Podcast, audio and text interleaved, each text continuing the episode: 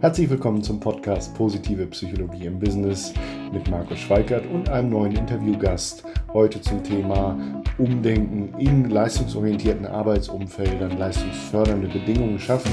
Das Interview ist in zwei Teile geteilt. Ich wünsche dir nun viel Spaß beim ersten Teil des Interviews.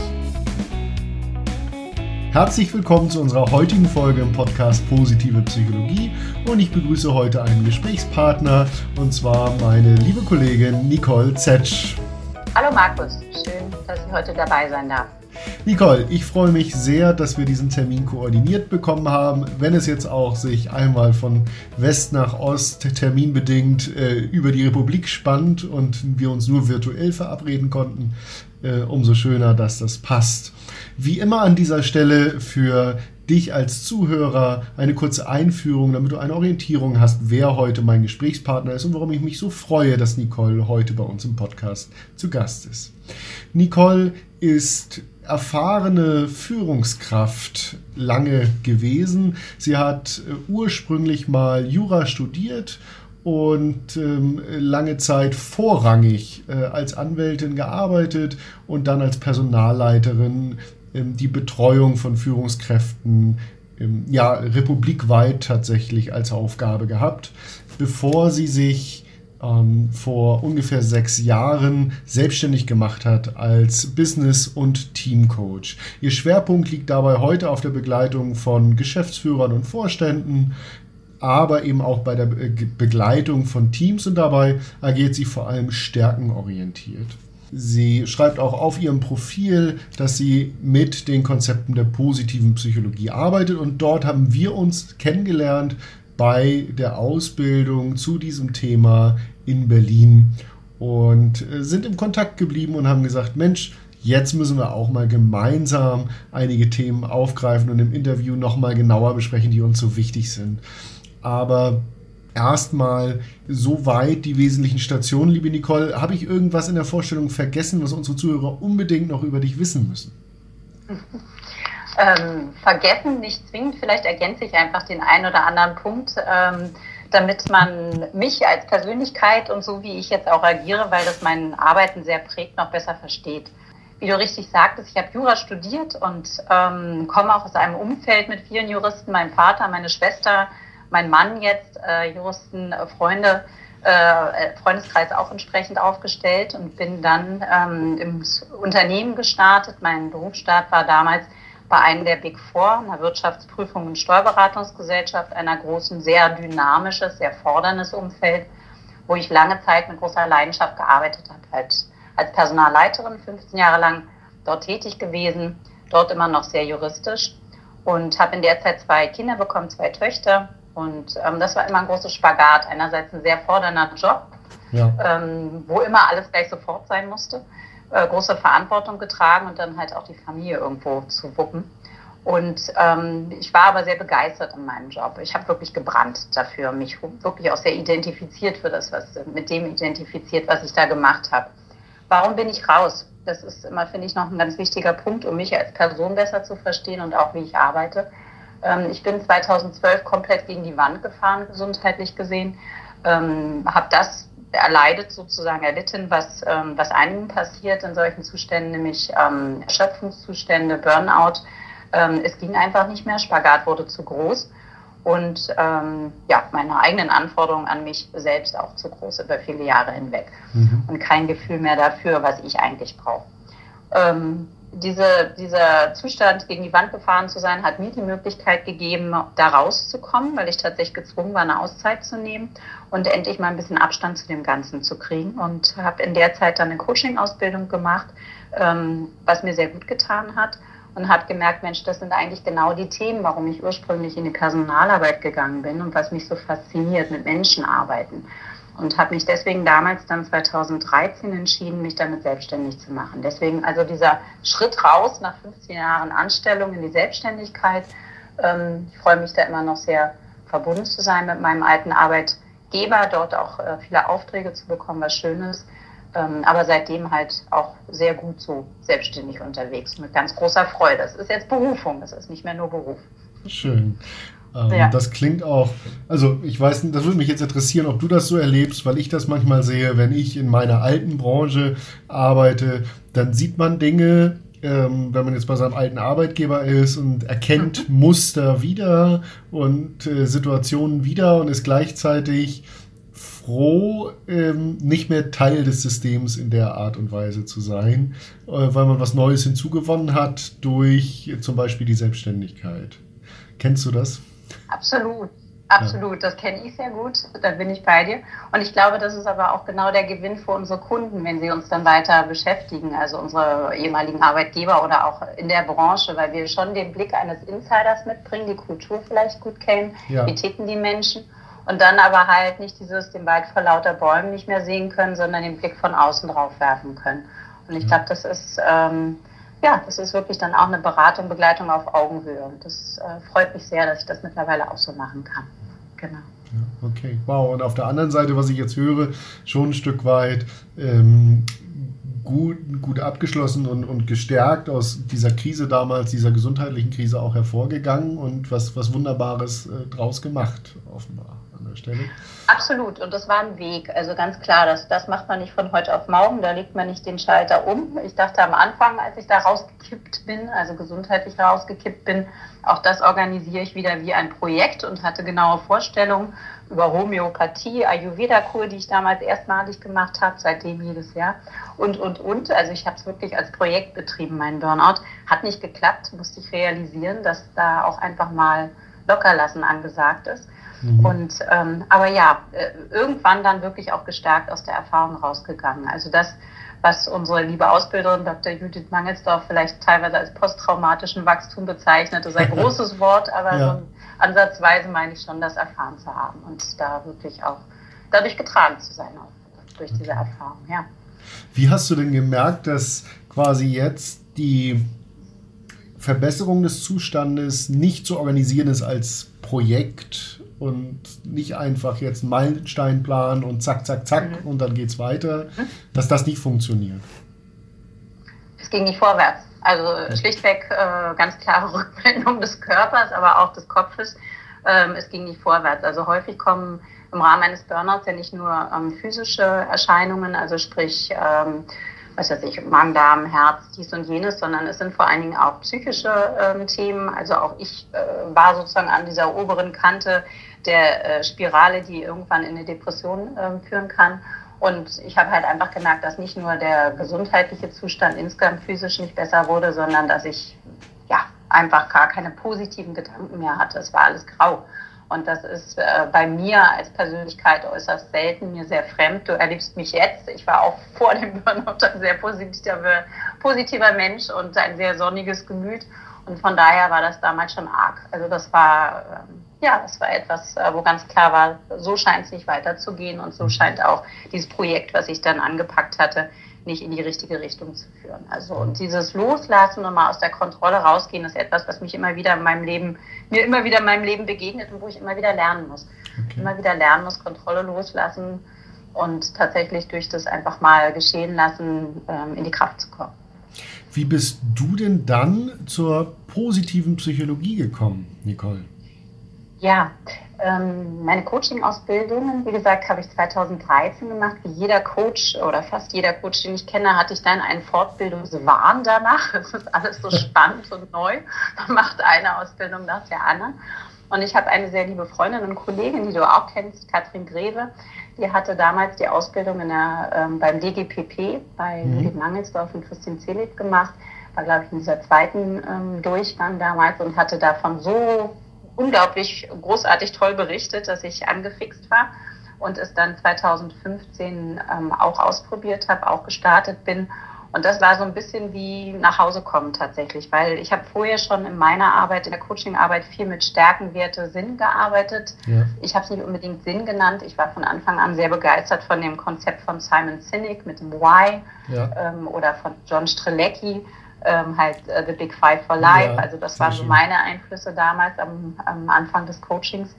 Ähm, aber dieser Dreiklang halt Stärke, Werte, Sinn hat meine Arbeit schon immer sehr geprägt. Und deswegen, ich bin da in die Ausbildung reingekommen und dachte, wow, jetzt kriegst du plötzlich auf einmal dieses Handwerkszeug einfach so in den Schoß äh, geschmissen sozusagen und konnte meine Arbeit ähm, noch um tolle Interventionen dann ergänzen und aber auch nochmal um eine weitere Haltung und um Mindset. Also es hat mit mir selber nochmal ganz, ganz viel gemacht. Ja.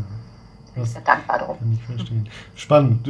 Also John Strelecki nennt es ja den Zweck der Existenz, ja. ne? ZDE. Genau. Ähm, ob man es jetzt Start with Why nennt oder ZDE ja. oder Purpose, auf jeden Fall genau. die, also die Warum-Frage und ähm, was da in einem resoniert, äh, ist ein großes Thema für dich, dass wir heute ja auch in der Management-Literatur, du hast eben ein paar Beispiele genannt, auch wiederfinden und was für immer mehr auch Kunden ja eine große Rolle spielt, sei es in der Führung dabei, auch die Mitarbeiter zu binden und denen eine Möglichkeit zu geben, anzudocken, als auch eben im ja. Coaching mit Führungskräften. Ja. Mhm. Auch wieder Halt zu geben. Hm, spannend. Das ist etwas, was ich auch immer wieder höre, dass Menschen, die mit den Inhalten der positiven Psychologie in Kontakt kommen, sofort so eine innere Resonanz haben im Sinne von, da liegt was für mich, das ist von der Haltung her etwas, was passt. Und das sind auch Themen, die ich für mich, aber auch mit meinen Klienten ähm, weiter bearbeiten möchte und wo auch die Klienten äh, quasi Nutzen haben, aber auch, auch einen Bedarf an der Stelle. Absolut. Und Was, dieses Ressourcenorientierte. Ne? Genau. Mhm. Was ich spannend finde, und ich, vielleicht bediene ich damit auch ein, ein Stereotypen-Klischee, ist, dass ähm, Anwälte grundsätzlich ja auch äh, dazu gezwungen sind, muss man ja auch sagen, aber eben auch über Jahre so ähm, geschult werden, letztendlich sehr kritisch zu denken. Das, weil, wenn ich ähm, mir überlege, was, was alles schiefgehen könnte, wenn ich da was auslasse, kann das im Zweifelsfall ja sehr, sehr viel Geld kosten, ne? wenn ich absolut. da, da ja. was äh, übersehe. Mhm. Deswegen ist das auch total, ist das auch absolut funktional. Aber das äh, trainiert natürlich so ein Stück weit dazu, einen Fokus auf Fehler oder Negatives zu haben. Und ja. da, denen steht die positive Psychologie ja so ein Stück weit entgegen, möchte ich sagen. Mhm. Mhm. Mhm. Wie passen diese Welten aus deiner Sicht zusammen? Da spricht einen ganz, ganz spannenden Punkt an. Also das fand ich ähm, damals auch so interessant, als ich da mit der positiven Psychologie in Kontakt kam und mehr darüber gelernt habe, dass viele dieser Konzepte, viele dieser Studien, die wir da im Rahmen der Ausbildung auch kennengelernt haben, mir wirklich handhabbares Rüstzeug, Erkenntnisse gegeben haben, wie kann ich meine Klienten noch besser unterstützen. Was meine ich damit? Ich bin von Hause aus, wie gesagt, Juristin. Insoweit, ich glaube, das prägt auch, auch das Denken tatsächlich, diese Ausbildung, die man da durchläuft. Und ähm, viele meiner Klienten kommen aus dem Berufsfeld. Das ist einerseits, glaube ich, man hat so ein bisschen diesen Stallgeruch. Also man, man, ähm, man, man sozusagen traut derjenigen oder demjenigen was zu, dass er ähnlich denkt. Von daher ähm, finden ähm, Juristen durchaus den Weg zu mir. Dann macht es natürlich auch diese 15 Jahre in so einem Umfeld Wirtschaftsprüfung, Steuerberatung, Beratung, ähm, Konzern ist auch nochmal eine spezielle Upbringing sozusagen, eine spezielle Prägung. Ja. Und ähm, ja, von daher habe ich tatsächlich viele Juristen als Klienten, sei es jetzt ähm, durch die Arbeitgeber finanziert, sei es aber auch häufig ähm, private Coachings, wo es dann häufig darum geht, ich mache viel berufliche Neuorientierung im Sinne von irgendwann in deiner, in deinem Leben, in deiner Laufbahn fragst du dich, soll es so weitergehen? Oder jetzt habe ich schon viel erreicht, bin einem bestimmten Punkt meiner Karriere, aber es erfüllt mich nicht mehr. Was mache ich jetzt? Mhm. Und wie, äh, wie, mache ich das? Und da kommen natürlich auch wieder unsere Stärkenwerte sind. Und da finden auch tatsächlich, und das ist interessant, viele Juristen den Weg zu mir, weil irgendwann mein Geschäft läuft über Empfehlungen ausschließlich. Ähm, ich werde halt auch weitergereicht. Ne? Mhm. Und ähm, der Punkt positive Psychologie. Ich fand das unglaublich spannend, weil ich habe ja dem Grunde nach schon immer gut verstanden, wie ticken wir, wie ticken sozusagen der Jurist als solcher, wenn wir ja. im Prototyp bleiben wollen. In dieser Schublade, die wir auch gerne wieder öffnen, aber die wir jetzt einfach mal ähm, der Einfachheit halber sozusagen erschaffen. Und ähm, da hast du recht, es ist wirklich dieses geschulte kritische Denken. Also ich frage mich auch immer, ähm, ist das, wählt man ein solches Studium, ein, ein solches Berufsfeld aus, weil man eh schon so tickt von der Persönlichkeit? Oder ist es nicht auch so, dass man während dieses Studiums natürlich auch drauf trainiert wird? Also ist so Henne-Ei so ein bisschen dann, ne, äh, Prinzip die Frage. Und ähm, dem Grunde nach werden aber Juristen und auch in meinem alten Umfeld Wirtschaftsprüfer, Steuerberater dafür bezahlt, die Fehler zu entdecken. Also wirklich das Risiko zu sehen, ja. den Finger drauf zu legen. Also wirklich defizitorientiert, mit einem defizitorientierten Blick durch die Welt zu gehen. Ja. Und das prägt wahnsinnig ähm, den Blick auf die Welt und, und macht auf Dauer was mit einem. Und äh, so habe ich immer wieder Klienten, die sagen, wow, also die auch bei sich erkennen, dass sie so unterwegs sind, dass sie so unterwegs sein müssen, berufsbedingt, aber darunter leiden. Und tatsächlich sagen, Mann, ich habe eine Frau, die ist so viel besser drauf oder ich habe ein paar Freunde hier und da und ich möchte eigentlich anders auf die Welt schauen. Ich möchte eigentlich auch mal positiver, optimistischer oder dadurch halt auch gar nicht so mögliche Chancen erkennen, wenn wir am Punkt der beruflichen Neuorientierung stehen. Mhm. Und ähm, da unterstützt mich die positive Psychologie tatsächlich sehr. Also da kann ich ganz konkret mit bestimmten Themen rangehen. Okay. Und da ist dann eine Offenheit für da, wenn diese Erkenntnis einmal da ist, weil die äh, Klienten einen Blick für ihr eigenes Umfeld auf, entwickeln und auch sich fragen, ja. wie kann ich, wie kann ich da hinkommen oder wie kann ich in beiden Welten unterwegs sein. Und, äh, genau, also da ähm, eine Offenheit ist eh immer schon mal einen Schritt weit gegeben oder ein Stück weit gegeben, weil sie zum Coaching kommen. Ne? Ich meine, wer findet den Weg zu uns? Ja. Ähm, das sind durchaus reflexionsbereite Menschen, die irgendwo re realisiert haben, so geht es nicht mehr weiter, ich möchte etwas verändern. Also die schon gemerkt haben, irgendwas, irgendwas liegt da vielleicht im Argen oder ich brauche Unterstützung, um meinen Blick mal zu weiten ja. und suchen dann bewusst, in meinem Fall mich, weil sie sagen, die versteht einerseits, wo ich herkomme, wie ich ticke und andererseits hat sie aber offensichtlich eine Haltung, Methoden an der Hand, hier sowas wie die PP, positive Psychologie, die öffnen, die, die mir was Neues beibringen. Und ähm, ja, dann, dann gucken wir gemeinsam drauf und der erste Schritt ist wirklich wie immer die Erkenntnis zu sehen, so ticke ich, so handle ich, so nehme ich wahr Mhm. Und wie kann ich aktiv bewusst darauf Einfluss nehmen, ja. dass ich meine Wahrnehmung verändere? Selbstreflexion. Weil, ja, ja. Ich frage mich noch, ähm, also von den Big Four weiß ich es nur aus der Presse, dass man in den letzten Jahren auch in der Branche hört, dass die ein Stück weit um denken müssen im Umgang mit ihren Mitarbeitern, weil ja. eben neue Mitarbeitergenerationen auch neue Anforderungen haben und nicht unbedingt ähm, darauf scharf sind, sag ich mal, so in dem Maße und unter der Last zu arbeiten, wie du es früher getan hast, was du gerade beschrieben hast, immer ja. am Anschlag. Ja. Und ich kenne es auch aus ganz normalen, sag ich jetzt mal, den mittelständischen Kanzleien, die wir auch bei uns in Hamburg haben, dass es eben auch Nachwuchsthemen gibt. Also dass junge Anwälte oder Anwältinnen äh, das eine Zeit lang mitmachen und dann sich was Besseres äh, suchen. Also, wir haben gerade gehört, es werden 2000 neue Richterstellen äh, geschaffen, dann gehe ich lieber zum Gericht. Ja. Oder ähm, auch äh, in der Unterstützung im Büro, eben da Nachwuchs zu generieren und die, diese Fluktuation einzudämmen ähm, könnten, äh, sind ja Anforderungen quasi, die auch bestimmte ja, Herausforderungen für die Führung von Kanzleien bedeuten. Ja. Mhm. Absolut, das sehe ich auch so. Ja. Mhm.